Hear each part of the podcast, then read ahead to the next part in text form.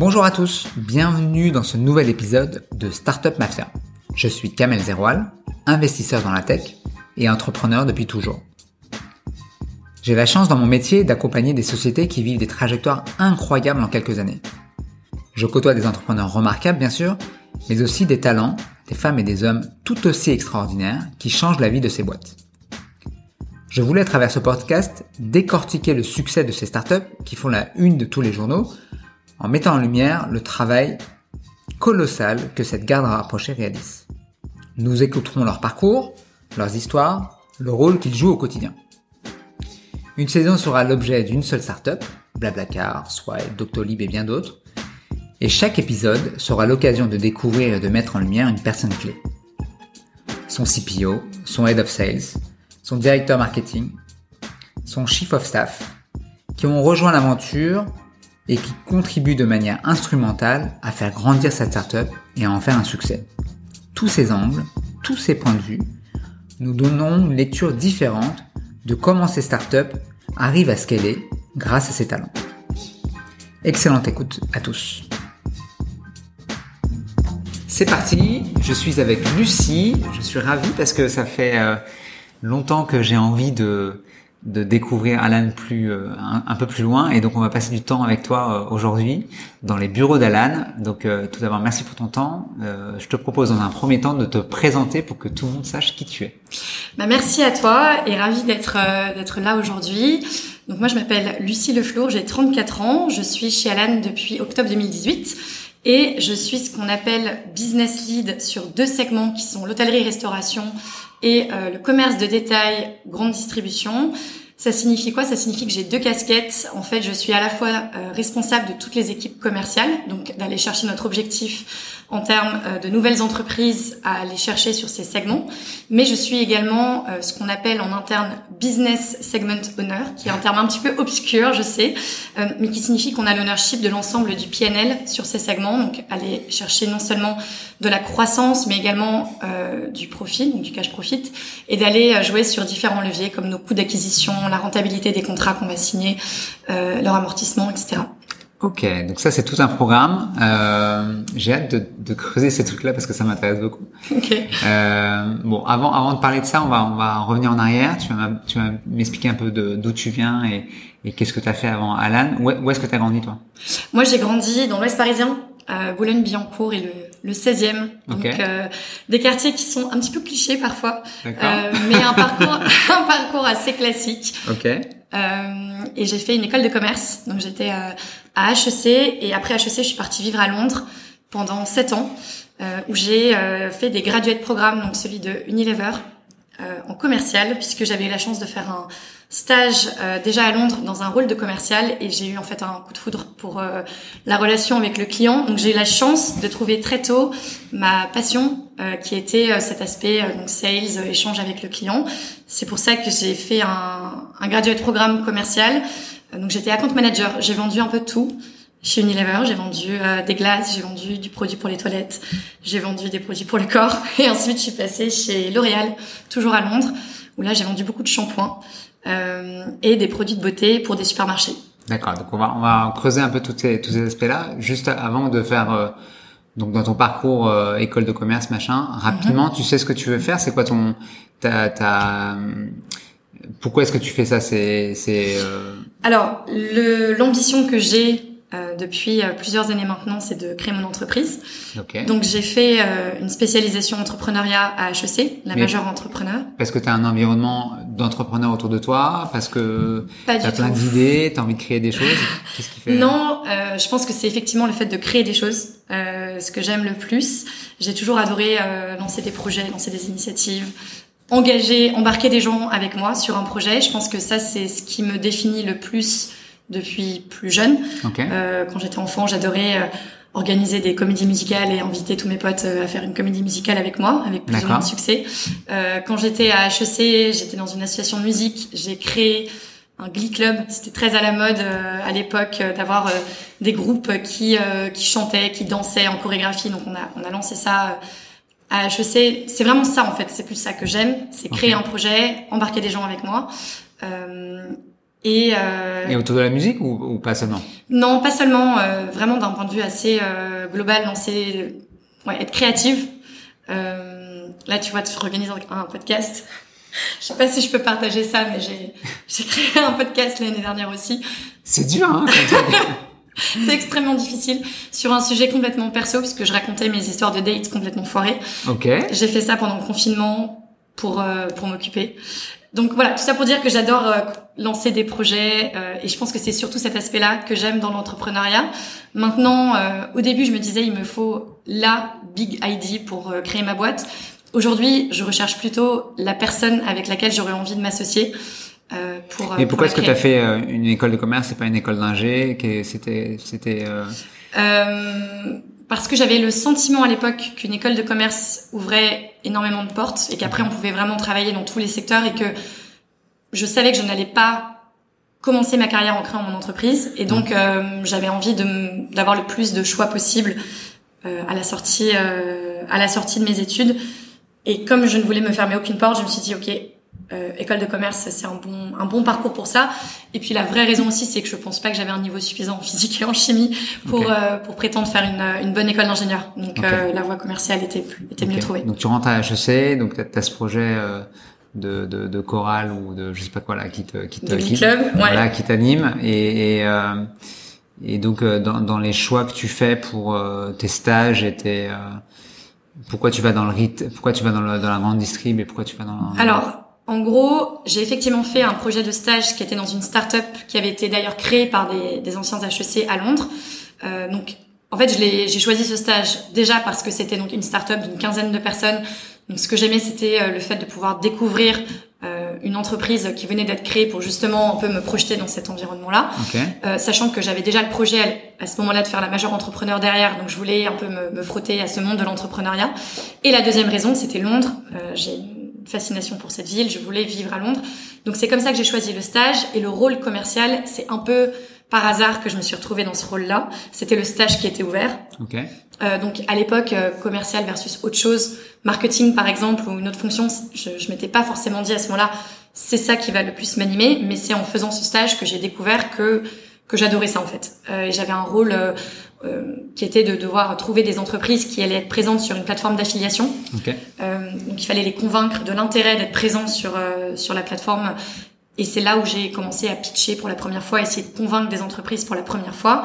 J'ai adoré. Le stage devait durer six mois. Au final, il a duré 12 mois parce que j'ai eu envie de, de continuer euh, six mois de plus. Et ensuite, grosse hésitation après la majeure entrepreneur. Est-ce que je poursuis en start-up? Ou est-ce que je vais dans une plus grosse entreprise Et j'ai bien aimé le format graduate programme parce que je me suis dit, euh, ça va être une super école aussi de meilleurs process finalement qu'on peut rencontrer dans une entreprise.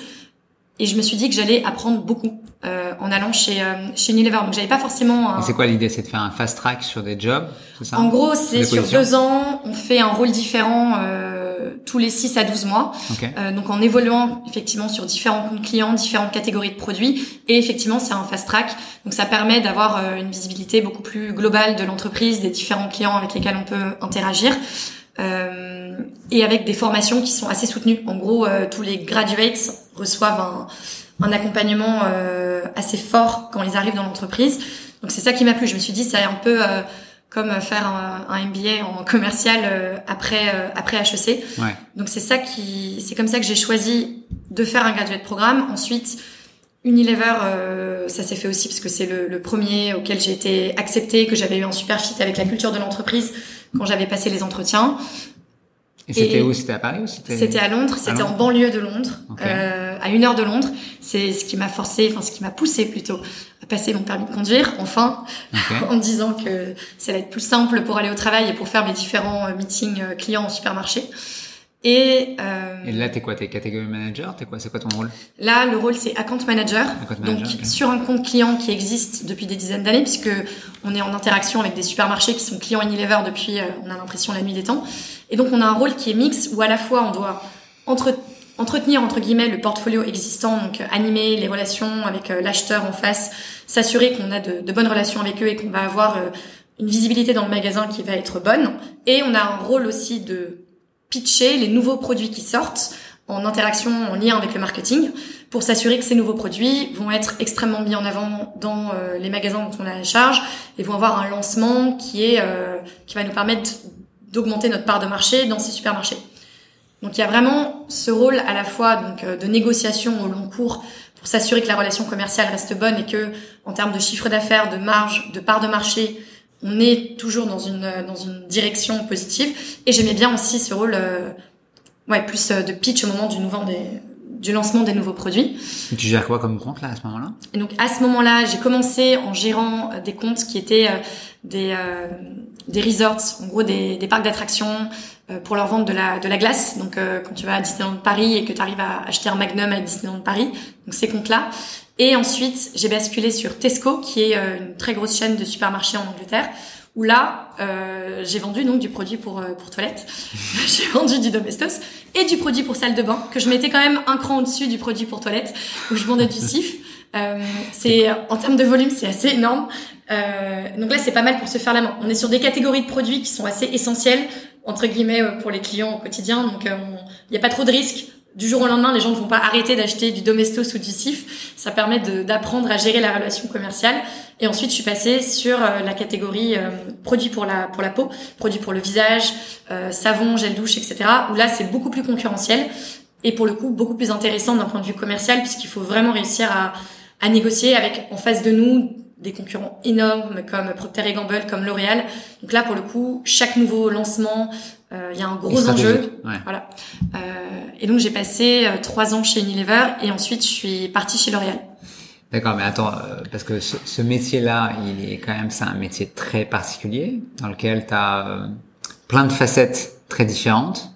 Bon, bien sûr, il y a la partie produit, mais tu peux pas y faire grand-chose, si ce n'est finalement de contribuer au, à la réussite d'un lancement produit. Euh, Est-ce que tu as de la négo euh, T'as de la négo de volume, t'as de la négo de placement? Est-ce que qu'est-ce que t'apprends techniquement? Qu'est-ce que tu parce que j'ai l'impression que t'es une sales dans l'âme, toi. ne me vends rien, s'il te plaît. qu'est-ce que qu'est-ce que t'apprends d'un point de vue purement, tu sais, opérationnel en disant putain, ok, les mecs d'Unilever, j'ai appris cette culture sales, c'est ça qui m'a mm. permis de bah, de jumper. On va on va voir plus tard. Alors c'est un c'est une super question parce que effectivement, pour moi, c'est vraiment Unilever qui m'a appris à être une bonne sales dans la mesure où Unilever c'est un géant.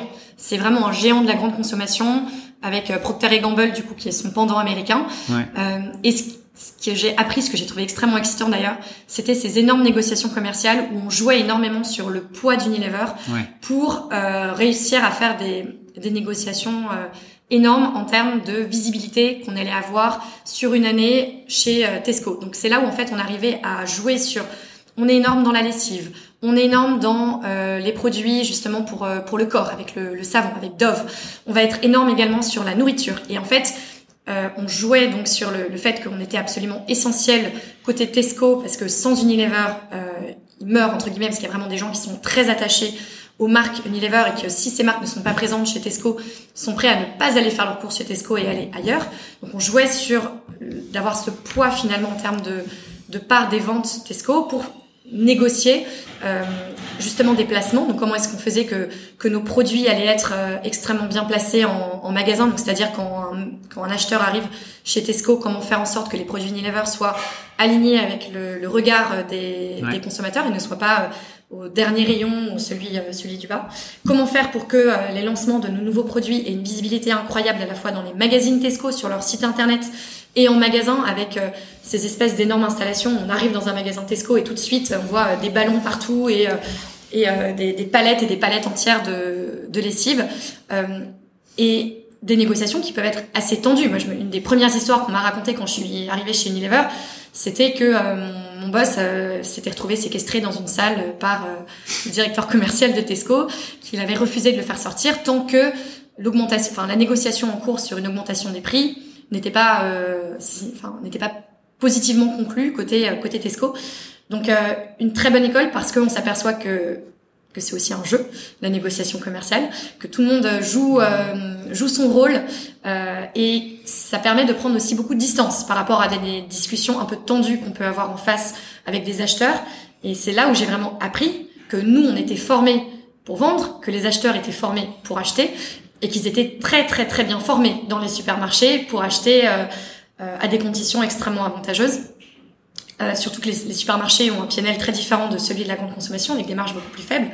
Donc c'est vraiment ça que j'ai appris. Et je pense que la deuxième chose que j'ai apprise, c'est à savoir comment gérer justement un PNL Excel avec euh, toutes les lignes pour comprendre où est-ce qu'on crée de la valeur euh, sur justement euh, par rapport à même le prix de gros qu'on achète puisque Unilever même nous Unilever UK on achetait nos produits à des usines Unilever. Donc en fait rien qu'aller dans ce détail là de comprendre que euh, l'impact que euh, l'augmentation du prix de l'eau, l'augmentation du prix des transports allait avoir sur le prix de gros qu'on allait acheter auprès de nos usines, l'impact que ça allait derrière avoir sur notre marge, l'impact que les investissements marketing allaient avoir sur notre profit final, ça c'était vraiment quelque chose qu'on monitorait euh, de façon très précise. Et toi, tu as ce niveau de détail? C'est-à-dire que toi, tu pilotes quand tu quand tu t'occupes de, de, de, je sais plus des lessives ou je sais plus, je sais plus quel produit tu faisais mais euh, les produits pour les toilettes voyons je t'allais dire les produits, toilettes bah, non je rigole t'es, à ce niveau de détail en disant putain ok je vais je vais mettre en face euh, le budget euh, euh, de transport que ça nous a coûté de pour euh, shipper x tonnes de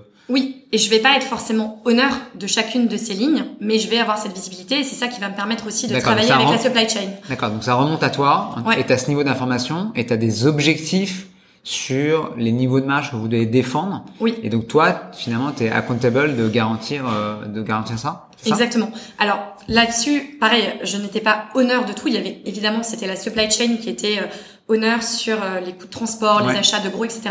Mais effectivement, j'étais euh, accountable, j'avais la visibilité totale et j'avais un objectif de marge au sein entre guillemets de mon compte et de mon magasin. Donc ça s'arrête à un moment, une fois que le, que le, consommateur a acheté sa lessive chez Tesco, c'est terminé pour moi. Mais c'est Tesco, euh, pas, tout, pas surtout le UK, c'est Tesco euh, avec un mapping. Euh...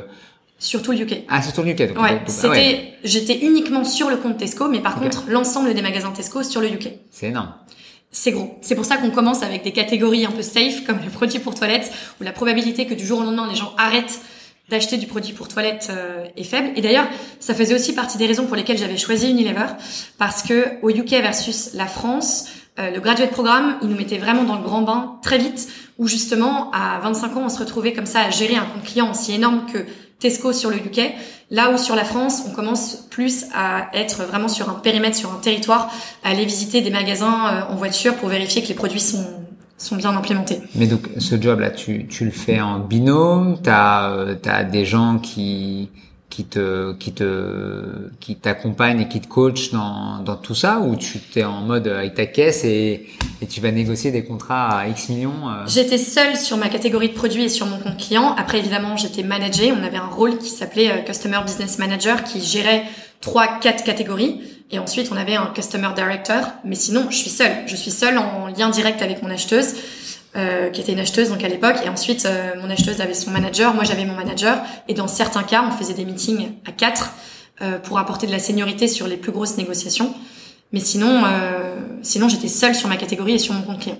Waouh Et ça, cette, cette finalement, cette, ce niveau de challenge dans lequel tu sors d'école t'as peu, peu vu de choses finalement. Ce niveau de challenge et de responsabilité et d'autonomie, tu, tu, ça te fait pas, ça te fait pas flipper Non, parce que je pense que c'est ce que j'aime le plus et c'est c'est ce que je demande le plus euh, dans une entreprise pour euh, pour m'éclater, c'est euh, plus de challenge. C'est c'est ça qui me motive au quotidien.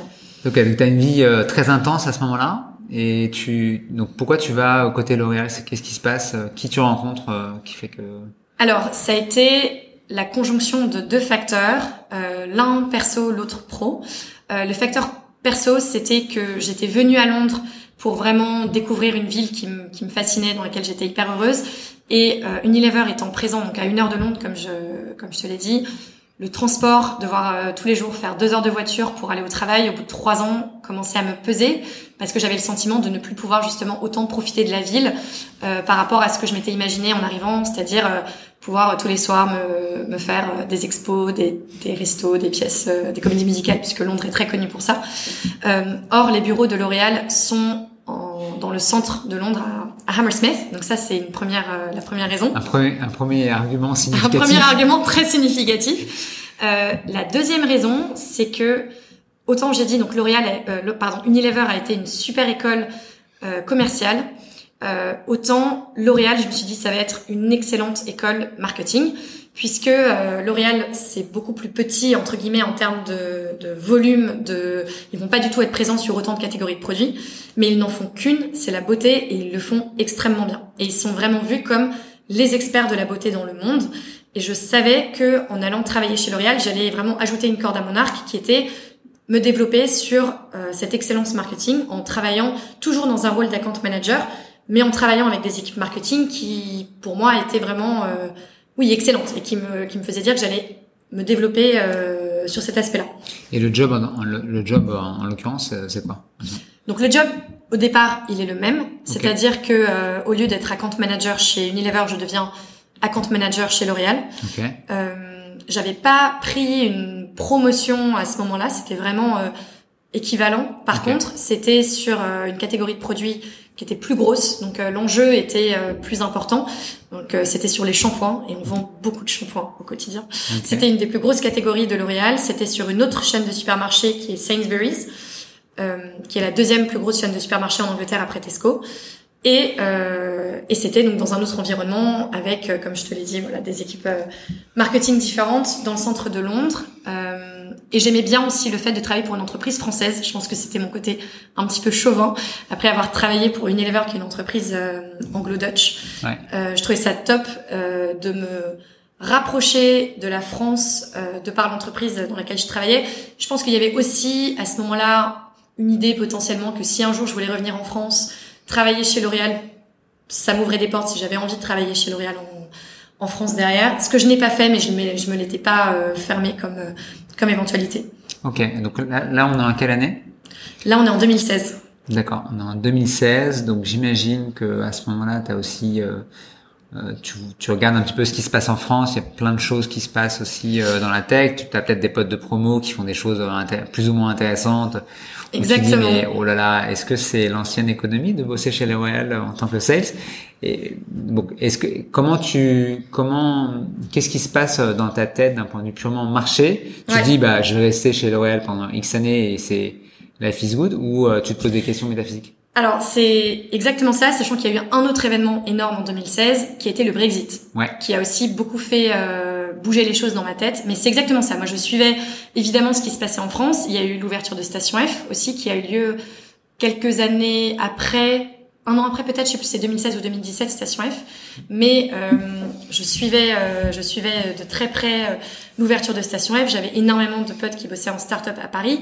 Et c'est vrai qu'au moment où j'étais partie vivre à Londres j'avais un peu cette image où l'Angleterre c'était le pays qui, qui, était vraiment à mille à l'heure, où il y avait euh, plein de choses euh, qui se passaient, où les entreprises étaient justement euh, à recruter à tour de bras et où c'était extrêmement ouvert d'esprit, très cosmopolite.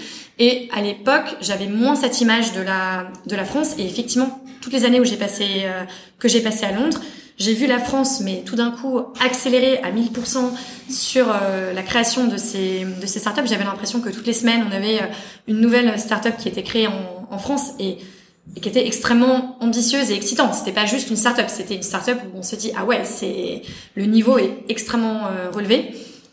donc ça, effectivement, je le suivais de très près. Et d'ailleurs, j'avais entendu parler d'Alan dès la création parce que il y avait beaucoup d'alumni d'HEC entrepreneurs qui avaient fait partie des premiers clients Alan et qui en parlaient beaucoup entre eux en disant euh, c'est incroyable ce service, etc. Donc euh, c'est comme ça que j'avais entendu parler d'Alan à l'époque. Et euh, est-ce que L'Oréal était mon avenir à l'époque? Non, je pense que je savais déjà que c'était c'était une étape de plus pour ensuite repartir dans un dans un dans un univers qui était plus entrepreneurial. Par contre, je m'étais à nouveau dit dans mon optique de je cherche à apprendre, je cherche à ajouter euh, des cordes à mon arc, je m'étais vraiment dit je vais beaucoup apprendre d'un point de vue marketing. Et d'ailleurs, chez L'Oréal, après avoir fait ce rôle d'account manager, j'ai été promue senior account manager et là je suis partie en marketing, justement chez L'Oréal parce que j'avais envie de travailler vraiment de façon proche euh, avec eux. Et on venait de créer un rôle qui s'appelait euh, Retail Brand Manager et concrètement, ça signifiait, on est côté marketing, mais on travaille avec les sales pour créer un plan d'activation sur leurs différents clients. Okay. Mais côté marketing. Donc ça me permettait de d'utiliser mon expertise commerciale pour euh, aider les sales à créer les plans d'activation chez leurs clients. Et côté marketing, ça me permettait de travailler de façon très proche avec euh, les ce qu'on appelle les product marketers chez L'Oréal. Il m'a fallu d'ailleurs un peu de temps pour comprendre que product mar euh, product marketer en France, n'avait rien à voir avec product marketer chez L'Oréal, mais donc qui était en, en, charge de créer toutes ces, ces campagnes marketing, littéralement la pub euh, dans les journaux, sur TikTok, sur Instagram et, et, dans la, et dans la ville. et donc ça, j'ai beaucoup aimé pouvoir pouvoir vraiment comprendre de près aussi ce monde du marketing et d'avoir l'impression d'apprendre un peu d'une école reconnue du marketing. Et euh, le Brexit a accéléré aussi ma décision de repartir en France. Euh, pas parce que j'étais impactée euh, personnellement, individuellement par le Brexit. Je savais très bien que j'allais garder mon job et que euh, je pouvais continuer de me projeter à Londres. C'est plus que par rapport à cette idée que je me faisais d'un pays hyper inclusif, avec euh, très cosmopolite, extrêmement ouvert d'esprit. Ça a un peu changé ma perception. Ah ouais? C'est des choses toutes bêtes, mais c'est euh, la campagne euh, dans les médias qui a suivi en fait le vote où il y avait énormément de, de journaux qui faisaient leur une sur euh, le Brexit, sur les immigrants qui piquaient leurs emplois, sur. Euh... T'as senti un changement de climat sur lequel tu tu te sentais moins moins accepté ou moins. En fait, c'est même pas que je me sentais moins acceptée parce qu'au quotidien, je vais à Londres. Londres était était anti-Brexit. J'avais vraiment personne dans mon cercle proche qui me fait, qui m'a fait sentir moins acceptée. Je pense qu'effectivement c'est plus le climat global du pays où euh, j'avais du mal à me projeter dans un pays qui préparait activement sa sortie de l'Union européenne. En fait, j'ai du mal à, à expliquer de façon très rationnelle pourquoi. Je pense que moi je suis très attachée à l'Union européenne. Je trouve que l'éducation qu'on reçoit en France, elle est, elle est très européenne et, et j'y crois en fait. Et du coup, j'avais un peu moins de facilité à me projeter vraiment pour vivre à long terme euh, dans un dans un pays qui qui consciemment, de façon vraiment déterminée, souhaitait sortir de cette euh, de cette Union européenne. D'accord. Ah, c'est intéressant que tu aies ce niveau de de conscience et de et de et de et que ça t'a poussé euh, de manière directe ou indirecte à prendre finalement. Ça a fait partie des facteurs. Après, je ne vais pas dire que c'est uniquement ça, mais je pense que dans la mesure où je venais d'avoir 30 ans, et à 30 ans, on se pose quand même pas mal de questions sur euh, comment est-ce qu'on imagine le reste de sa vie, comment est-ce qu'on se projette. Je pense qu'effectivement, ça a fait partie des éléments qui m'ont fait dire, en fait, c'est le moment de revenir en France, de me rapprocher de ma famille, de mes amis, euh, et de sauter le pas pour revenir dans cet euh, univers entrepreneurial. Je m'étais dit faire le jump de passer de je travaille chez L'Oréal à je crée mon entreprise. Honnêtement, je me sentais, je me sentais pas de le faire. Euh, et c'est là où je me suis dit, je vais rejoindre une entreprise qui est en début, euh, au début de son histoire, où je vais pouvoir vraiment vivre énormément d'étapes de sa, de sa croissance pour apprendre un maximum et ensuite euh, me dire, euh, je me lance, je suis prête. Donc avant d'arriver à cette étape-là, si on creuse un tout petit peu L'Oréal, parce que moi ça m'intéresse. Ouais. Euh, T'as dit que sur euh, finalement chez, chez Unilever, t'apprends le vrai métier de, de, commercial avec euh, toute la force commerciale qu'il peut y avoir à différents niveaux euh, pour finalement négocier des volumes significatifs. Euh, oui. Tu apprends ce que c'est que le retail, la, la, la force des acheteurs. Qu'est-ce que tu apprends de manière très pragmatique chez L'Oréal, au-delà finalement de on a des produits extraordinaires et on est un peu dans, on, et on est mm. dans le luxe. Qu'est-ce que tu apprends d'un point de vue euh, managérial, d'un point de vue vraiment skills, en disant ah ouais ça c'est vraiment des choses qui vont m'être utiles d'une mm. manière ou d'une autre? Il y a deux choses, je dirais. La première, j'ai été extrêmement marquée par ce que m'a dit mon, le directeur euh, Sainsbury's quand je suis arrivée chez L'Oréal, où euh, il m'a dit tu viens de chez Unilever. Une des raisons pour lesquelles on t'a recruté, c'est parce que justement on sait que en termes de formation commerciale, ils sont très forts. Donc surtout, euh, challenge-nous un maximum. Dis-nous là où est-ce que tu penses qu'on peut améliorer les choses d'un point de vue commercial chez euh, chez L'Oréal. Et en fait, c'est très c'est très symbolique euh, de la culture L'Oréal qui est vraiment vraiment là-dedans, dans la remise en question, dans le côté euh, on souhaite que les gens qui nous rejoignent challenge nos façons de faire et nous poussent à toujours nous réinventer. Je crois vraiment que ça fait partie des raisons pour lesquelles euh, L'Oréal continue d'être une entreprise qui performe aussi bien aujourd'hui. Et c'est ce que tu as fait? Et c'est exactement ce que j'ai fait, oui. Alors au début, forcément, euh, avec un peu de timidité et en mettant énormément les formes parce que on vient d'arriver et on n'a pas envie de trop la ramener. Mais euh, il m'a, il m'a vraiment rappelé ça. Il me l'a, il m'a encouragé à le faire. Euh, et à chaque fois qu'on avait euh, justement des discussions sur euh, sur euh, mon plan commercial pour mon pour mon compte client, il me, il me toujours il me posait cette question. Est-ce que tu aurais fait les choses différemment chez Unilever? Est-ce que tu vois des façons de faire euh, qui sont qui peuvent être qui peuvent être changées? Et L'Oréal euh, essaye vraiment d'avoir une approche entrepreneuriale. Enfin, ils, se définissent eux-mêmes comme étant des entrepreneurs dans l'âme, et je pense que c'est vraiment lié à ça, euh, à cette, euh, cette capacité à se remettre en question. Et c'est pas du tout parce que c'est une entreprise qui existe depuis des dizaines, euh, des dizaines et des dizaines d'années qu'ils vont se dire c'est bon, on sait comment faire. On est les numéros un de la beauté. c'est pas les autres qui vont nous apprendre, qui vont nous apprendre à faire ça. Ok. Et, donc, et donc ça, cette culture du feedback et d'essayer de, de, de, de s'améliorer. Ouais. Ça, c'est un, donc un truc que tu, que tu découvres. Et, et d'un point de vue très euh, euh, opérationnel, tu parlais du marketing. Est-ce que tu découvres des sujets? Parce que bon, même si tu as fait HEC, t'as pas fait cette forcément euh, une dominante euh, marketing. Est-ce que tu mm. découvres finalement des skills dans lesquels tu dis ah ouais ok c'est comme ça qu'il faut euh, qu'il faut faire et ça ressemble à quoi? Le skills, je sais pas si on peut appeler ça un skills, mais ce que j'ai le plus appris et qui m'a le plus servi derrière, c'est comment est-ce que eux justement ils leveragent leur expertise euh, sur la beauté dans leur discussion avec leurs euh, leurs clients. Donc euh, je te disais tout à l'heure que Unilever ils leverageaient leur leur volume, leur poids. L'Oréal c'était complètement toujours la casquette de dire c'est nous qui sommes les experts de la beauté, c'est nous qui allons vous faire comprendre l'avenir de la beauté dans vos magasins et comment est-ce qu'il faut que vous fassiez évoluer vos magasins aujourd'hui euh, pour pouvoir récolter tous les tous les fruits de l'importance de la beauté. Je donne un exemple très concret. Euh, TikTok, Instagram, le fait qu'il euh, y ait des influenceurs qui parlent énormément de beauté euh, sur euh, sur les réseaux sociaux, ça c'est une tendance que L'Oréal avait identifiée extrêmement tôt et qui derrière utilisait en fait toute leur connaissance de comment est-ce que les, consommateurs qui ont 15 ans aujourd'hui vont consommer dans 3 ans, dans 10 ans, dans 15 ans, pour déjà influencer les magasins sur comment est-ce que les gens vont acheter de la beauté dans plusieurs années et comment est-ce qu'il faut réfléchir dès maintenant aux campagnes de communication que vous avez avec vos clients et à comment est-ce que vous faites évoluer euh, l'expérience d'achat dans vos magasins pour pouvoir capter ces, euh, ces consommateurs, pas seulement maintenant, mais déjà dans 3 ans, dans 5 ans.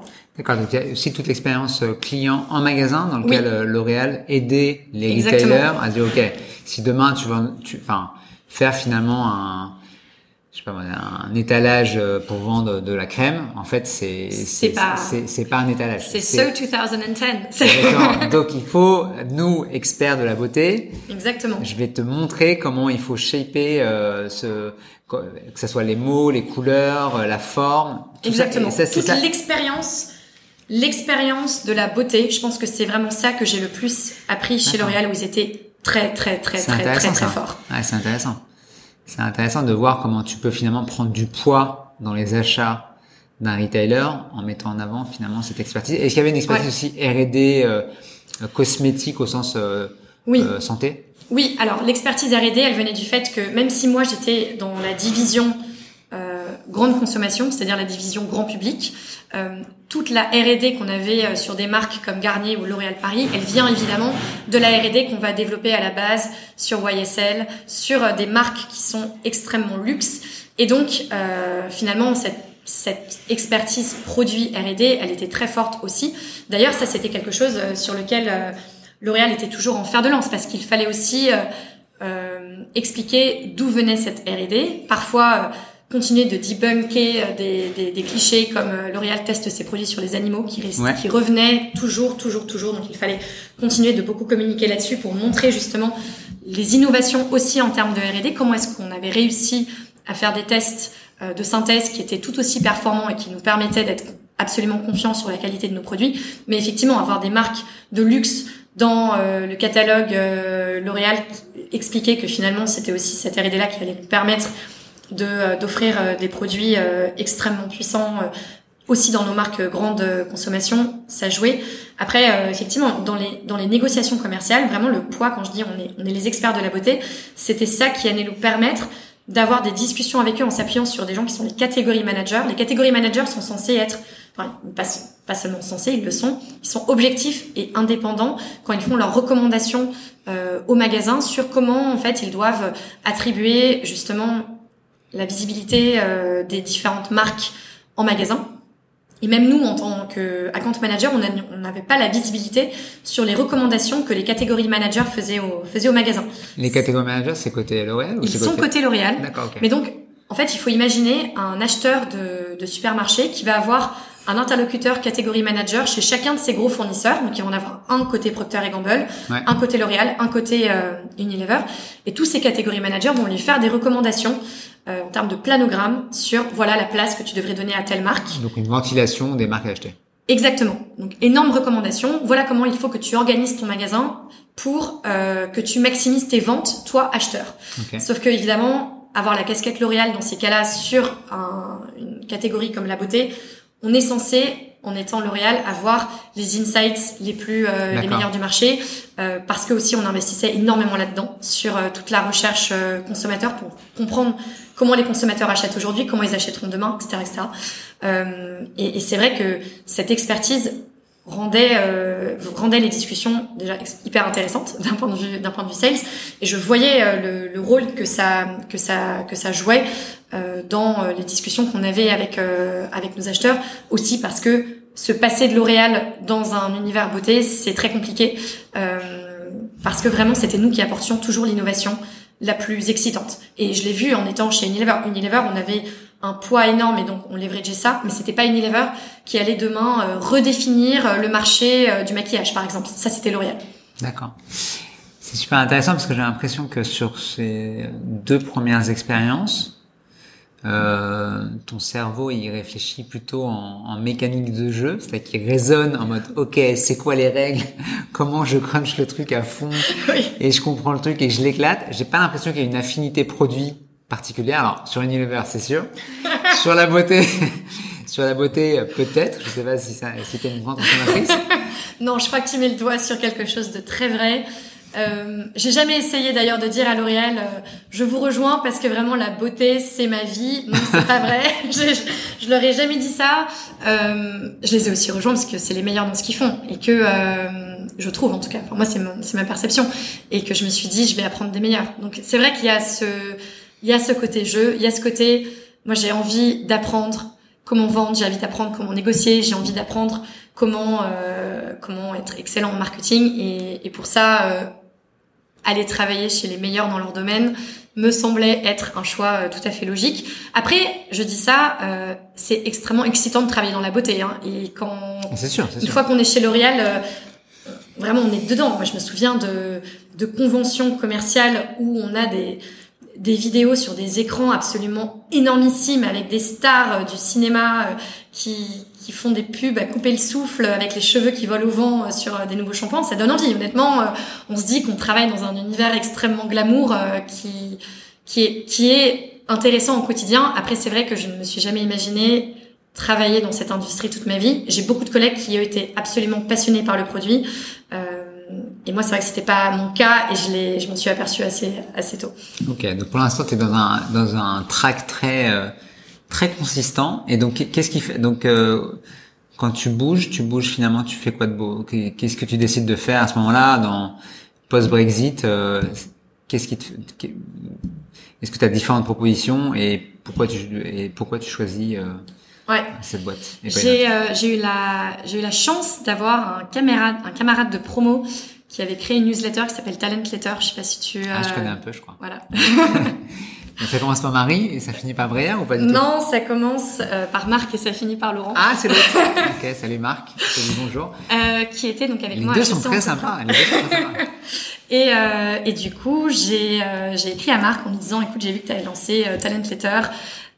C'est top. Je serais trop contente de pouvoir bénéficier euh, de cela parce que j'ai le projet donc de revenir en France et de bosser en start-up. Ok. Euh, donc j'ai rencontré Marc euh, rapidement euh, à Paris pour euh, lui expliquer mon parcours, ce que je recherchais en termes d'opportunités en France, en start-up. Et mon profil est passé euh, sur Talent Letter euh, peu de temps après, à l'été 2018. Donc là, c'est effectivement un peu le, le déferlement de- d'emails dans tous les sens de la part de, de start-up. Et donc c'était une chance énormissime parce que ça permet de... T'as une exposition en peu de temps. euh, Voilà, donc exposition en peu de temps auprès de beaucoup de startups. Euh, et euh, j'ai décidé de, de faire tous les process euh, parce que je, pour moi, c'était pas uniquement une question de produit, comme tu l'as compris. C'était beaucoup une question de fit avec les personnes que j'allais rencontrer euh, et une question de culture d'entreprise et de satisfaction client. C'était les trois critères que je m'étais euh, que je m'étais donné. Ok. Euh, Et, euh, et en fait, c'est là d'ailleurs où je me dis avec le recul, euh, j'étais, j'étais pas encore une chasseuse à l'époque. J'avais même pas Alan en tête, je les avais pas euh, contactés avant parce que j'étais allée voir euh, le site d'Alan. J'avais pas vu d'offres pour des rôles commerciaux. Il y avait des offres pour des rôles d'ingé, de dev, mais pas d'offres pour des commerciaux. Et à l'époque, j'étais encore très formatée.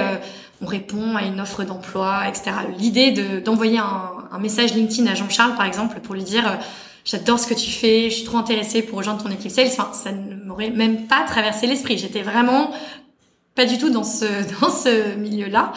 Euh, mais j'ai été hyper contente puisque Alan a fait partie des entreprises qui m'ont contacté. Ah, donc là, je me suis dit, ok, mais en fait, euh, incroyable, il recrute en, en sales.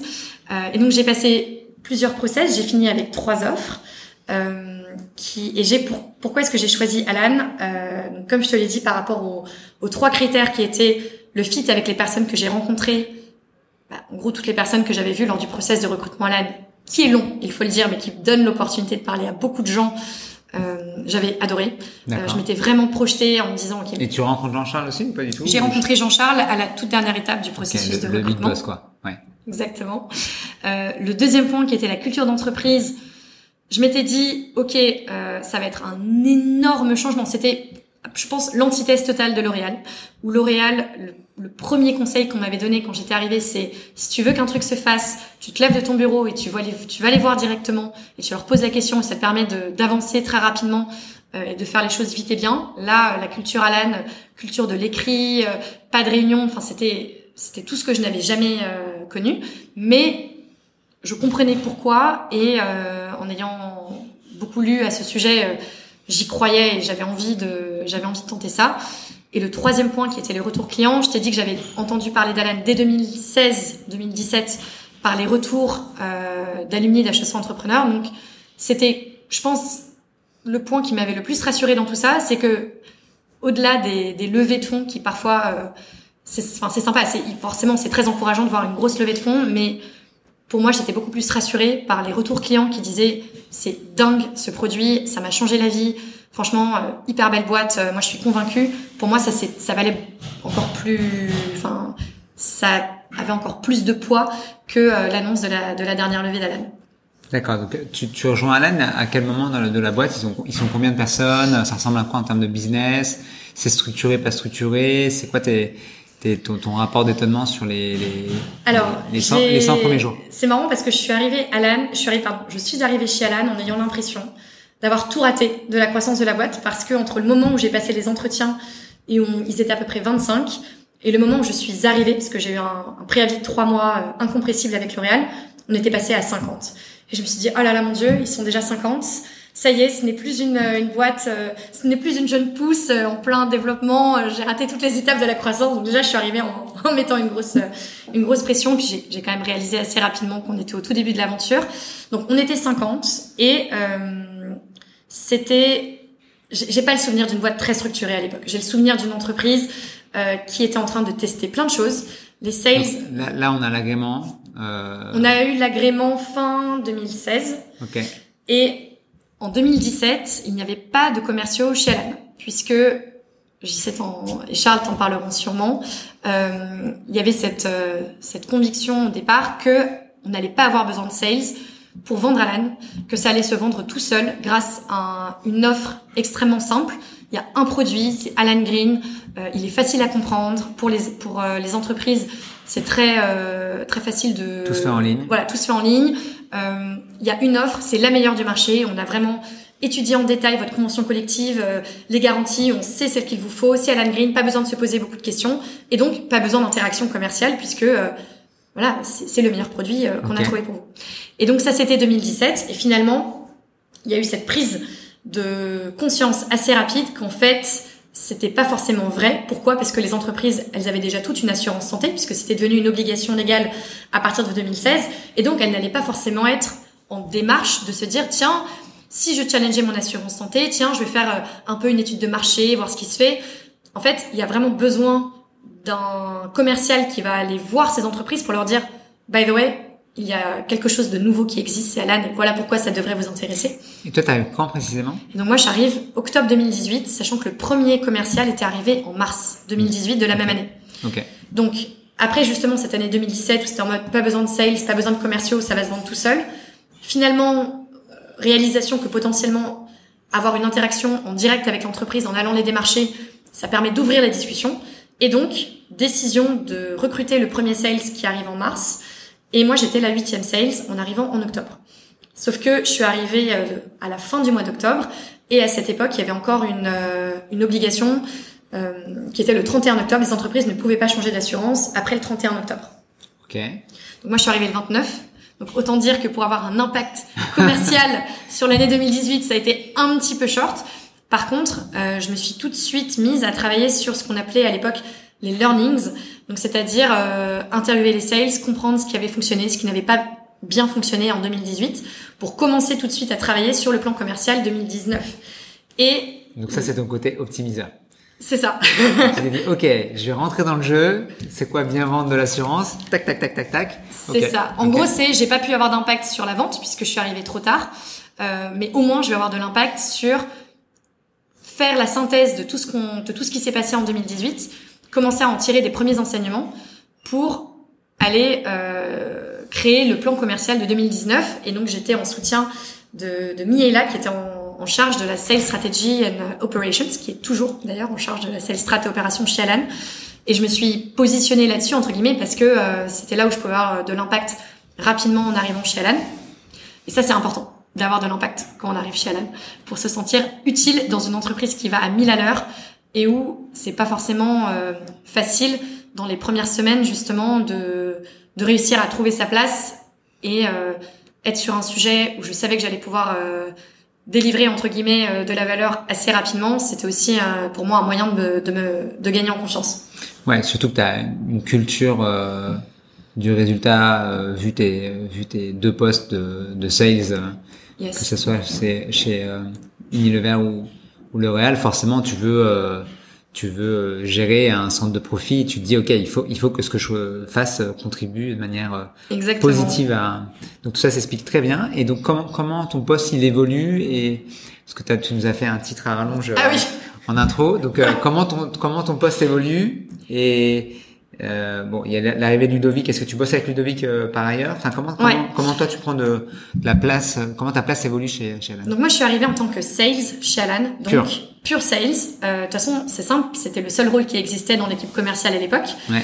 Euh, et justement, euh... et tu trouves pas ça dégradant finalement d'arriver Mais non, mais tu vois, je suis très contente que tu me poses la question parce que tout le monde me l'a posé. Et il y a beaucoup de personnes qui ont même été assez euh, étonnées en mode ah oui donc t'étais je sais plus quel était mon titre exactement chez L'Oréal, mais bon, euh, senior, retail, le brand manager. Il, y a le mot, il y a le mot manager dans le titre, donc on a l'impression que Il n'y a, pas le il n'y a pas le VP, il n'y a pas. Et donc là, tout d'un coup, j'update mon job sur LinkedIn, sales, sales chez Alan, avec en plus la perception que le rôle de sales peut avoir euh, chez certaines personnes, en mode euh, c'est pas le métier qui est forcément toujours perçu comme étant euh, à tort. le métier le plus valorisé. Alors exactement à tort. Et surtout en fait, moi, qu'est-ce qui m'avait énormément excité, c'était qu'il y avait absolument tout à construire chez Alan. Et euh, effectivement, l'équipe sales, à l'époque, il n'y avait que des sales, on était huit. Euh, le rôle de manager n'existait pas. De toute façon, dans la culture Alan, le management, ça n'existe pas. Donc après, il a fallu quand même structurer l'équipe. Aujourd'hui, on est 100 sales euh, en France. Il a fallu quand même créer ce voilà des rôles. Et je vais je vais y venir. Mais j'avais trouvé ça euh, extrêmement excitant de me dire, en fait, même si entre guillemets je ne suis que sales, de toute façon euh, ça va me permettre d'ajouter une nouvelle corde à mon arc. Ça c'est toujours dans la même euh, logique d'apprendre. Euh, je n'avais jamais fait de prospection commerciale et je m'étais dit pourquoi est-ce que je choisis ce rôle? Parce que le jour où je crée mon entreprise, le fait de ne pas savoir en fait signer des clients, prospecter des clients, démarcher, pitcher, pour moi c'était inenvisageable. En fait, je me suis dit, t'es CEO de ta boîte, t'es le premier sales de ta boîte je veux savoir faire ça. Et je veux développer cette, euh, ce courage, entre guillemets, de prendre mon téléphone, d'aller appeler n'importe qui, de savoir pitcher ma boîte, de me prendre plein de, plein d'objections euh, dans la tête et de savoir y répondre. Ça, c'était vraiment ce que je souhaitais développer. Et je savais aussi qu'il y avait des opportunités de développement dans la boîte, vu que j'allais arriver parmi les tout premiers sales et que l'entreprise allait grossir et qu'on allait structurer l'équipe. Je m'étais dit potentiellement, si je réussis, si je performe, il y aura aussi des opportunités de ce point de vue-là. Ok. Euh, et donc je suis arrivée comme sales et en 2019, quand enfin la saison commerciale a été lancée et que j'ai pu pour la première fois faire ce rôle de sales, que je n'avais pas pu faire en 2018. Euh, là, c'était un peu du hasard et de la chance. Euh, j'ai été euh, amenée à travailler sur ce segment de l'hôtellerie-restauration qui a fait partie des nouveaux segments qu'on a explorés en 2019. En gros, jusqu'en 2019, on s'était vraiment focalisé sur les entreprises de la tech, de taille moyenne, c'est-à-dire en gros euh, les startups parisiennes qui sont vraiment euh, avec un ADN très proche de celui d'Alan. Hmm. Mais au bout d'un moment, si on veut devenir euh, le premier assureur santé en France ou en Europe, il va falloir quand même un peu élargir le, le scope. Et, et, en tant que marque, là, on fait de la pub dans le métro. Où est-ce qu'on en est en termes de branding? Ouais. On avait fait une grosse campagne de pub en 2018. Ouais. Donc c'est là où euh, c'était la, la, première version de la marmotte, euh, l'assurance santé qui fait simple. C'était c'était vraiment là-dessus que qu'on avait joué. Et effectivement, ça avait pas mal euh, ça avait pas mal résonné, mais là encore dans le métro, plus dans un écosystème quand même euh, assez euh, tech parisien. Et donc on était vraiment dans cette optique de croissance où on voulait tester plusieurs nouveaux segments et, mm. voir en fait lesquels on allait réussir à craquer pour identifier les relais de croissance d'Alan. Donc on en a exploré plusieurs et moi j'ai été affectée entre guillemets euh, de façon comme je disais un peu par le hasard sur l'hôtellerie et restauration. Et donc on était trois sales à travailler sur l'hôtellerie et restauration et j'avais un rôle qui était euh, officieusement de lead dans la mesure où c'était moi qui écrivais les reportings internes sur euh, nos avancées dans l'exploration du segment, mais euh, mais les 95% de mon temps et de mon job c'était ce rôle de sales. Ok. Donc là j'ai donc l'objectif c'est de fine tuner le playbook de vente Exactement. sur une verticale Exactement. qui est l'hôtellerie et la restauration. Et pas uniquement le playbook de vente, également l'offre l'offre produit et derrière aller chercher nos premiers clients. Okay. Donc euh, c'est ce qu'on a fait. On a commencé en faisant euh, des interviews d'hôtels. Et c'est quoi les, les, trois premiers clients que tu signes Tu dis tu as la, la, banane big time? Alors les trois premiers clients que j'ai signés qui m'ont énormément donné la banane. Le tout premier c'est Paris New York. Ouais. Euh, donc euh, pensée pour Graphique était la première personne que j'ai signée. Le deuxième client qui m'a énormément donné la banane c'est Big Mama. C'est vrai. Ah, c'est marrant ça. Que j'ai signé en 2000, euh, en 2019. Euh, et le troisième client qui m'a beaucoup donné la banane, c'est Olibelli, euh, qui a été absolument génialissime et qui avait même fait une story sur Instagram de son expérience avec Alan pour nous pour nous aider à closer. Il avait fait cette story euh, deux jours avant la, deadline du 31 octobre pour euh, convaincre un maximum de restos dans les dernières 48 heures de passer de passer sur Alan. C'est les trois signatures de 2019 qui m'ont qui ont le plus fait kiffer. Donc c'est top. Donc toi tu kiffes là, tu commences à masteriser un peu ce nouveau, cette nouvelle verticale. Euh, et t'en as une, une, deuxième qui s'ouvre euh, rapidement. Alors d'abord, il y a eu ensuite 2020. Là, en fait, on avait déjà fait une première grande campagne de recrutement en 2019. Je t'ai dit que moi j'étais la huitième sales arrivée en 2018. En 2019, on est passé à 25 sales. Et mais t'aides au process? Et évidemment, en fait, c'est même les sales qui sont 100% responsables du process. En fait, on n'a pas une équipe talent qui est suffisamment grande pour nous permettre euh, de, enfin, de recruter autant de monde. On parlait de recruter, tu vois, entre 15 et 20 personnes. Donc chaque sales, on avait l'objectif de recruter deux à trois personnes. Ouais. Donc là, j'ai appris le recrutement. Je n'avais jamais, jamais fait de recrutement dans ma vie. Ah bon? Chez L'Oréal, euh, non. Même non, pas une petite stagiaire Non, bah, non, je, je les avais pas recrutés. Ah, okay. Je les avais managés. Je les avais pas recrutés. Non, j'avais vraiment jamais fait ça de ma vie. Donc là, je me suis retrouvée à à contribuer à écrire euh, un scoreboard, euh, quelles questions on va leur poser, euh, enfin tout le process vraiment de, de recrutement, d'évaluation à grande échelle. Donc hyper intéressant à, à, passer, à faire passer des entretiens toute la journée entre janvier et mars à peu près. C'était très intense. Okay. Donc là on passe à 25 sales, mais l'équipe n'était encore pas, comme je te l'ai dit, avec des rôles de lead officiels. On avait certaines personnes comme moi où on avait la casquette de devoir écrire donc ces fameuses updates euh, internes toutes les semaines sur où est-ce qu'on en est dans notre segment, dans notre exploration.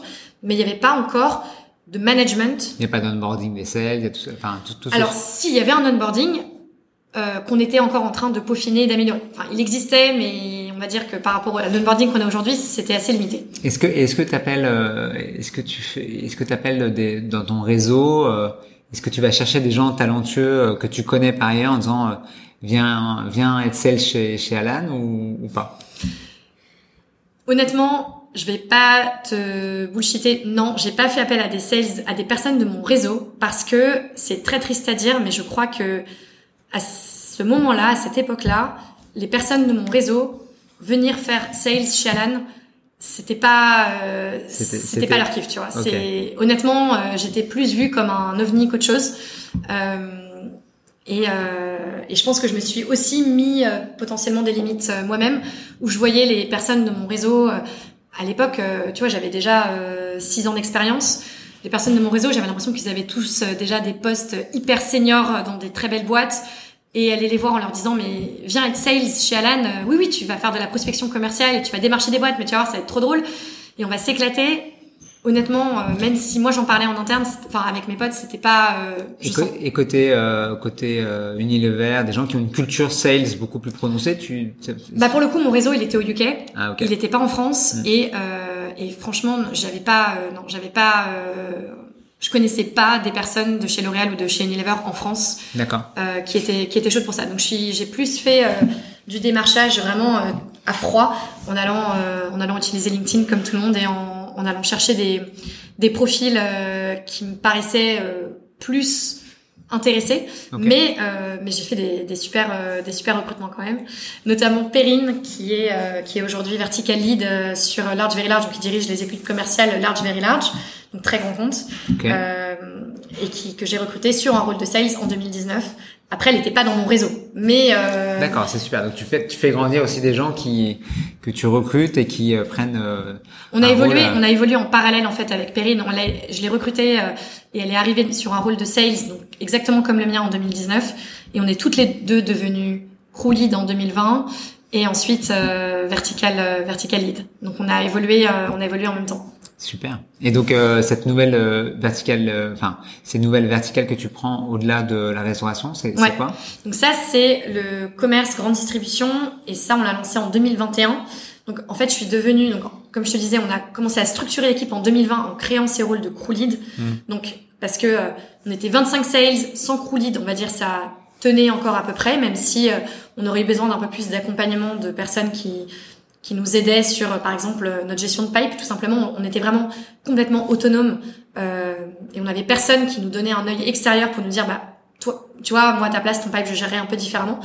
Donc ça, on l'a fait en 2019, mais en 2020, quand on est passé à 50 sales, on a doublé la taille de l'équipe de 25 à 50. Là, c'est le moment où Ludovic est également arrivé, puisque lui, il est arrivé en décembre 2019. Et c'est lui qui a dit, OK, à 50 sales, euh, il faut qu'on il faut qu'on structure l'équipe et qui a introduit ce rôle de crew lead et qu'il a créé également ce processus de mobilité interne où finalement tous les sales qui souhaitaient devenir crew lead ont passé un processus euh, donc de mobilité avec Ludovic et une membre de l'équipe euh, talent. Okay. Et on a été comme ça 5 6 sales à devenir crew lead en 2020. Okay. Et donc moi je suis devenue crew lead 2020 avec une équipe de 10 personnes sur l'hôtellerie-restauration, deux mois avant l'arrivée du Covid en France. Donc on a eu une année, on a une année hyper intéressante, comme tu peux toi, imaginer. les verticales les plus. Euh... Alors t'en as une qui, qui qui marchait très bien, parce que la partie. Euh... Alors grande distribution, elle n'était pas encore ouverte à l'époque. Je l'ai ah, ouverte l'année suivante. Ah. Donc en 2020, j'étais j'étais uniquement euh, crew lead HCR avec 10 sales, dont certains, dont la moitié qu'on venait de recruter, en leur disant tu vas voir Alan, ça va être génial. Et là ils arrivent, on leur dit bah t'es sur l'hôtellerie-restauration. Alors par contre, c'est vrai. Euh, tous les hôtels et restaurants de France sont fermés en ce moment. Donc pour les prospecter, c'est un peu compliqué, mais on y croit. Euh, et c'est vrai, on y croyait vraiment parce que on se disait bien que le confinement n'allait pas durer toujours. Et t'as réussi à signer des, des, des On a quand même réussi à signer. On a surtout pivoté euh, puisque euh, donc en 2019, on avait vraiment signé des hôtels et de la restauration traditionnelle, donc ce qu'on appelle le service à table. En 2020, on s'est dit tiens tiens, qui sont les restaurants qui sont encore ouverts malgré le confinement? C'était la restauration rapide. Donc là, euh, on a pivoté et on a créé une stratégie commerciale donc de réseau en allant chercher notamment Burger King et McDonald's. Et on a réussi à signer nos premiers clients euh, donc sur ces deux réseaux-là fin 2020. Et c'est ça qui a fait qu'en 2021, euh, on a encore fait grandir la taille de l'équipe hôtellerie-restauration en ayant un gros focus sur ces réseaux-là parce qu'on s'est aperçu que finalement, euh, les réseaux organisés en franchise avec un bouche à oreille très fort entre les franchisés, ça nous permettait d'aller beaucoup plus vite dans notre euh, développement commercial parce qu'on a une force chez euh, une chance qui est la satisfaction des personnes qui sont assurées chez Alan.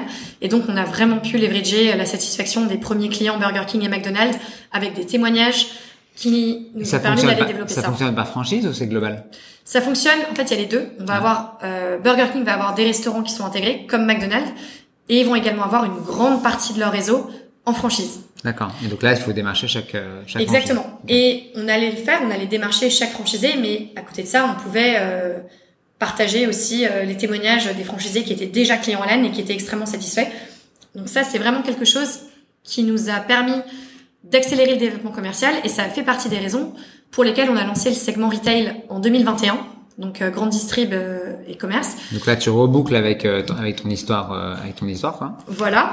Et parce qu'effectivement, tu as aussi le point de vue réseau qui marche en grande distribution. D'accord. Et donc on s'est dit cette approche réseau de la restauration rapide, on va pouvoir avoir la même approche en grande distribution et donc c'est ça fait partie des raisons pour lesquelles on a lancé ce segment-là l'année dernière. C'est super. Moi, j'aimerais te poser deux questions. La première, c'est euh, l'expérience slash euh, l'expertise euh, des, des, deux premiers des, deux premiers chapitres de ta vie d'un point de vue professionnel. Comment tu les as utilisés d'un point de vue très concret chez Alan? Mhm. et inversement, qu'est-ce que tu as appris chez Alan d'un point de vue là aussi skills? Dans alors la culture de l'écrit, ça m'étonne pas que ça te plaise, mais peut-être d'autres choses qui font que tu dises ah ouais ça c'est vraiment extraordinaire d'un point de vue euh, résultat, performance. Chez Alan, j'ai appris euh, honnêtement 80% euh, de mon job que je fais aujourd'hui, je l'ai appris chez Alan. La prospection commerciale, savoir manager une équipe de sales, enfin tout ça je l'ai je l'ai appris chez Alan. Quand je suis arrivée chez Alan, je ne savais même pas écrire un email en français. J'avais écrit en anglais de façon professionnelle pendant sept ans. Donc euh, mes emails de prospection à mes arrivées chez Alan, on faisait pas de, de démarchage téléphonique, c'était uniquement à l'écrit. J'étais littéralement en train de, de, regarder sur le CRM les emails envoyés par les autres pour faire un copier-coller. Enfin, quand je te dis que j'ai tout appris, enfin sur le tas chez Alan, ça a été vraiment le cas pour la prospection commerciale. Je pense que ce que j'ai appris, c'est à ne pas avoir peur du non. Euh, quand tu es account manager sur un compte aussi énorme que Tesco ou Sainsbury's, le non n'est pas envisageable parce que on a autant besoin euh, l'un de l'autre. Donc euh, de toute façon, on est sur une négo qui va arriver à un oui. Il faut juste déterminer les conditions de l'accord. Ouais. Chez Alan, j'ai réalisé très rapidement qu'on démarche des entreprises. Qu'on n'était pas L'Oréal. Qu'on n'était pas L'Oréal, exactement. qu'on n'avait pas L'Oréal sur la porte. Qu'on appelle des entreprises qui n'avaient jamais entendu parler d'Alan, surtout dans l'hôtellerie-restauration. Enfin, c'était clairement complètement nouveau. Et euh, qui avaient mais toute liberté de nous dire non extrêmement facilement parce que de toute façon ils avaient déjà un assureur. Donc il fallait vraiment euh, qu'on démontre une valeur ajoutée très forte pour que ils choisissent de prendre du temps pour se pencher sur l'étude de notre solution pour derrière éventuellement choisir Alan. Euh, et ça, ça a été vraiment euh, ce que j'ai, ce que j'ai énormément appris. Enfin, la, tout ce, tout cet aspect relance, savoir, savoir gérer une relation avec quelqu'un qui au début, enfin, en gros, avant qu'on aille le chercher, n'a absolument aucun projet de changer d'assurance santé. Et il faut réussir à éveiller l'intérêt, éveiller l'envie de se pencher sur le sujet jusqu'au oui. Tout ça, je l'ai vraiment appris chez Alan grâce aux autres sales de l'équipe. Enfin, c'est eux qui m'ont qui m'ont formé. Après, ce que j'ai appris sur le tas, c'est euh, savoir euh, embarquer une équipe de sales avec moi. Et en même temps, là-dessus, je pense que c'était un trait de personnalité que j'avais déjà. Euh, et c'est ça qui a fait que je pense je suis devenue chronique puis verticalide parce que euh, je pense que là-dessus c'était un peu une de mes forces naturelles où j'adore embarquer des gens avec moi et les motiver. Mais par contre tout l'aspect commercial et savoir aider un sales à identifier sur son pipe les risques, les opportunités, comment euh, comment réussir à, à, justement négocier les dernières étapes euh, avant le closing d'un deal. Ça, c'est complètement Alan qui me l'a appris et je pense que c'est une des choses dont je suis le plus fière parce que Alan, à la base, n'était pas une, entreprise commerciale. Enfin, c'est pas une entreprise qui a été créée par des commerciaux. C'est pas l'ADN de la boîte au départ. Exactement. C'est pas du tout l'ADN de la boîte. Et mm. honnêtement, je suis impressionnée. Euh, et un des trucs qui me fait le plus plaisir, c'est quand on recrute des commerciaux qui nous disent j'ai jamais autant appris que depuis que je suis chez Alan, où vraiment en technique de vente, euh, vous êtes euh, vous êtes super fort. Et je pense que cette technique de vente smart and soft, qui pour le coup fait partie de l'ADN d'Alan, puisque donc Jean-Charles, le CEO, ne souhaitait surtout pas qu'on soit euh, des commerciaux hyper agressifs qui euh, qui harcèlent les, les, prospects et qui aient des techniques de vente euh, où on vend de la poudre aux yeux et, n'importe quoi. Enfin, on a vraiment été formé à être ce qu'on appelle donc smart and soft à la fois. Ça, je pense que ça a déterminé après beaucoup de choses aussi dans notre dans nos techniques de vente. Mais euh, oui, c'est une des choses, une des choses qui me fait le plus, qui me font le plus plaisir quand des personnes nous disent, même si j'ai déjà fait 4 ans, 5 ans de vente euh, dans d'autres euh, dans d'autres boîtes avant, honnêtement, j'apprends énormément euh, chez la. Je pense qu'aussi on apprend beaucoup parce que c'est dur. En fait, c'est dur de vendre de, de l'assurance santé. C'est dur de le faire sur des sur des segments. Euh, par exemple, dans la grande distribution, on a quand même des personnes en face euh, qui sont pas forcément faciles puisque comme je disais, ça je l'avais appris chez Unilever et chez L'Oréal, c'est des acheteurs en face euh, qui sont formés à l'achat euh, et donc c'est pas les segments qui vont être le, le, plus simple en termes de négociation commerciale. Et je pense que ça nous oblige à avoir un très très haut niveau d'exigence avec nous-mêmes en termes de, de technique de vente. Euh, donc vraiment ça je l'ai je l'ai appris en pure skills chez Alan. Après je dirais ce que Unilever et L'Oréal m'ont apporté, c'est euh, L'Oréal, c'est l'exigence sur les présentations aux clients. C'est-à-dire que L'Oréal, on était prêt à passer des heures et des heures et des heures sur une présentation. Et ça, tu l'as appliqué chez Alan? Complètement. Ouais. Je suis extrêmement relou sur la qualité des présentations qui sont faites aux clients, sur l'exigence en termes de niveau de langage dans les emails qu'on va envoyer à nos clients euh, et nos prospects, sur euh, et sur l'exigence euh, qu'on se donne à nous-mêmes, sur la forme et sur l'exigence en termes de la, la qualité des présentations qu'on va faire à nos, à nos clients. L'Oréal, il y avait un niveau d'exigence, mais je n'ai jamais vu ça. C'est-à-dire que, que vraiment, euh, chaque slide se devait d'être absolument parfaite. Euh, et euh, s'il y avait une coquille sur une slide, c'était un vrai problème. Euh, on pouvait, euh, enfin, c'était pas, c'était pas envisageable en fait. Et je pense que ça, je l'ai vraiment gardé avec moi. Et et, je pense que ça nous a, ça nous sert énormément parce que on a des entreprises qui voient encore euh, Alan comme une jeune entreprise, une start-up. Euh, Est-ce qu'on peut vraiment leur faire confiance, etc. Et je pense que la posture qu'on a, le niveau de langage, la forme, l'excellence de nos présentations, c'est un élément tout aussi essentiel que derrière euh, l'offre commerciale qu'on va qu'on va leur faire et la qualité de notre produit. C'est super intéressant. Et euh, peut-être pour pour avancer dans le vers la conclusion, moi j'aimerais j'aimerais juste savoir là tes, tes prochains challenges là. Tu vois là, t'as une année qui va qui s'annonce euh, intense avec euh, des nouveaux investisseurs. Euh, euh Ludovic a un rôle important et j'ai l'impression qu'il a des des alliés qui sont prêts à à faire je ne sais pas quoi pour pour pour y arriver. Mais c'est quoi toi tes challenges C'est quoi là un peu les les, les objectifs que que que t'as à court moyen terme d'un point de vue euh, delivery euh... Alors, le challenge numéro un, euh, c'est la rentabilité. On a été dans une optique de très forte croissance euh, depuis que je suis chez Alan, où l'idée c'était montrer qu'on peut scaler, montrer qu'on est en mesure d'entrer dans plein de nouveaux segments et que finalement Alan n'est pas une solution que pour une niche euh, d'entreprise euh, très à l'aise avec la tech, mais que vraiment c'est une solution qui est adaptée à tout le monde et qui est mainstream. Donc ça, c'est ce qu'on a prouvé sur les dernières années. Maintenant, on a un objectif euh, qui a été euh, qui a été communiqué, qui est on souhaite atteindre la rentabilité au 1er janvier 2024 pour ne plus pour ne plus jamais avoir à, à lever des fonds et être self-sustainable, comme le dit Jean-Charles. C'est hyper ambitieux. Mais pour moi, euh, c'est un challenge qui est hyper excitant de se dire comment est-ce qu'on va réussir à, transmettre la valeur du produit à nos prospects pour qu'ils réalisent qu'en fait, ils ne sont pas en train de juste changer d'assureur santé, mais qu'ils sont vraiment en train de faire un choix d'investissement dans une solution qui va leur permettre de répondre à beaucoup d'autres enjeux sur la marque employeur, sur leur attractivité, sur la protection du pouvoir d'achat de leurs salariés, etc., etc. Et en fait, j'ai envie que les discussions qu'on a, qu'on ait maintenant à partir d'aujourd'hui avec nos prospects, ce soit écoutez, on sait que vous avez une enveloppe que vous pouvez allouer à différents investissements. Comment est-ce qu'on fait en sorte qu'aujourd'hui, la part de cette enveloppe que vous allouez au choix d'un partenaire santé, elle soit plus forte, effectivement, en choisissant Alan, parce que vous allez, euh, vous allez faire le choix d'un acteur qui, qui ne joue pas du tout dans la même cour que tous les autres euh, assureurs traditionnels que vous avez pu rencontrer jusqu'à aujourd'hui. Donc ça, c'est mon enjeu et il est pas seulement en externe, il est aussi en interne. Parce que derrière, il y a des équipes sales à embarquer là-dessus pour leur montrer que c'est quelque chose qui est complètement possible et qu'il euh, il faut qu'on soit des missionnaires en fait euh, là-dessus. C'est extraordinaire parce que tu vois, c'est finalement un mix de tes deux missions, de tes deux euh, faire valoir d'avance. C'est-à-dire que le poids finalement d'Unilever, donc c'est le poids de la santé. Ouais.